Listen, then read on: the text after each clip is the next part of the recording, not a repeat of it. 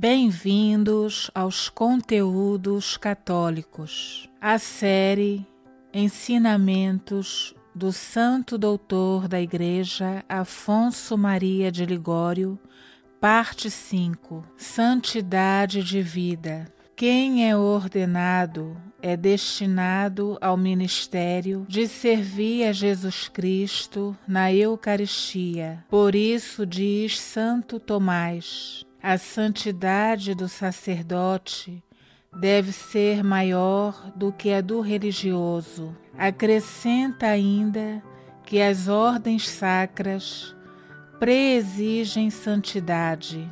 A palavra preexigem supõe que o jovem deve ser santo já antes de ser ordenado. Indica então o santo a diferença entre a vocação religiosa e a vocação de quem recebe as ordens sacras. Na vida religiosa se purificam os vícios, mas querendo alguém receber as ordens sacras, é preciso que se encontre já purificado por meio de uma vida santa. Explicando esse mesmo pensamento, diz ainda Santo Tomás: como os que recebem as ordens sacras são colocados acima do povo, assim devem eles estar acima pelo mérito da santidade. O santo exige essa santidade de vida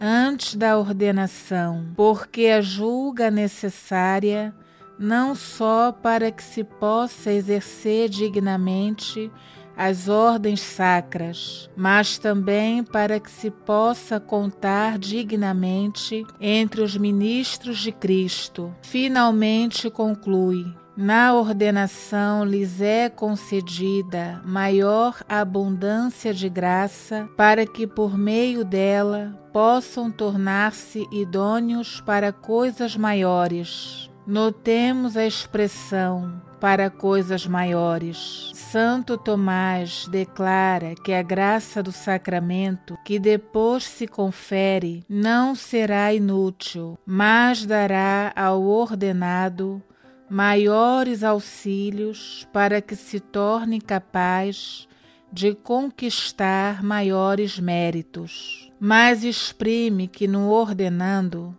se requer a graça precedente, suficiente para torná-lo digno de ser contado entre os membros do povo de Cristo. Boa conduta. Sobre esse assunto escrevi uma longa exposição, provando que se alguém recebe uma ordem sacra, sem a experiência de uma vida exemplar, não pode se isentar de uma grave culpa. Isso porque abraça um estado de vida sem a vocação de Deus. Não se pode dizer chamado por Deus quem se ordena sem estar livre de todo o vício habitual especialmente contra a castidade. Embora possa receber o sacramento da penitência por estar preparado através do arrependimento,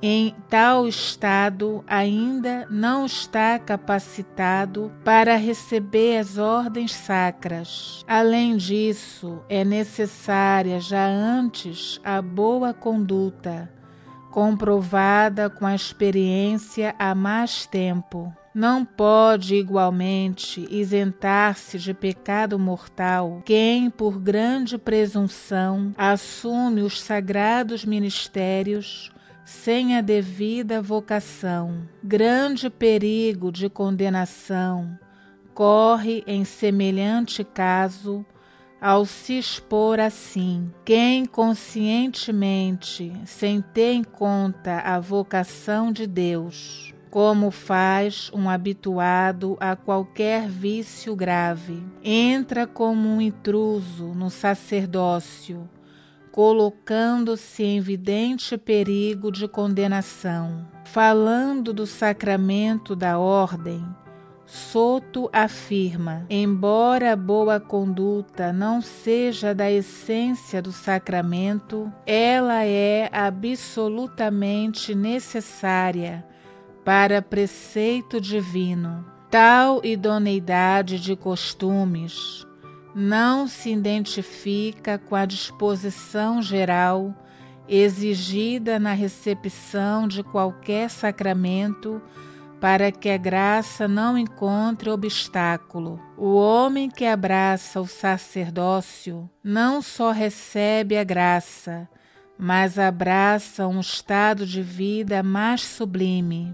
Exige-se, pois, dele a honestidade de vida e o brilho das virtudes. O mesmo afirmaram Tomás Sanches, Osman e os salmanticenses. O que acabo de escrever não é opinião de algum doutor particular, mas opinião comum Todos se fundamentam na doutrina exposta por Santo Tomás. Reta intenção. Em tais casos, quando falta experiência de boa conduta de vida, não só peca gravemente quem se ordena, mas também o bispo que o promove às ordens sem a comprovação devida, sem a certeza moral da idoneidade do ordenado. Peca Peca gravemente o confessor que absolve um candidato com maus hábitos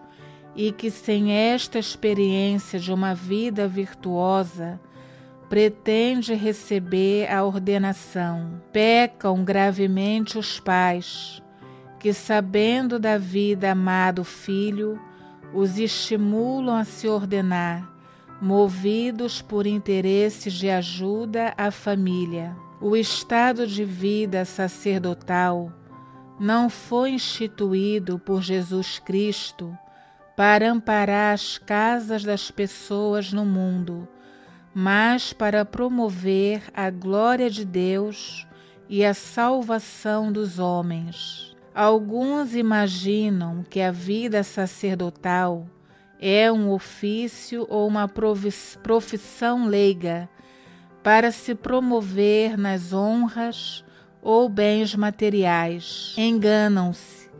Por isso, quando os pais inquietam o bispo pedindo a ordenação de algum ignorante ou de maus costumes, argumentando que sua casa é pobre e não sabem como fazer, o bispo deve responder-lhes: Não, meu filho o estado de vida sacerdotal não foi criado para socorrer a pobreza de casas particulares, mas para o bem da Igreja. É preciso mandá-los embora, sem lhes dar mais atenção. Tais candidatos indignos são, em geral, não só a ruína de si mesmos, como a ruína da família e das próprias cidades que os acolham.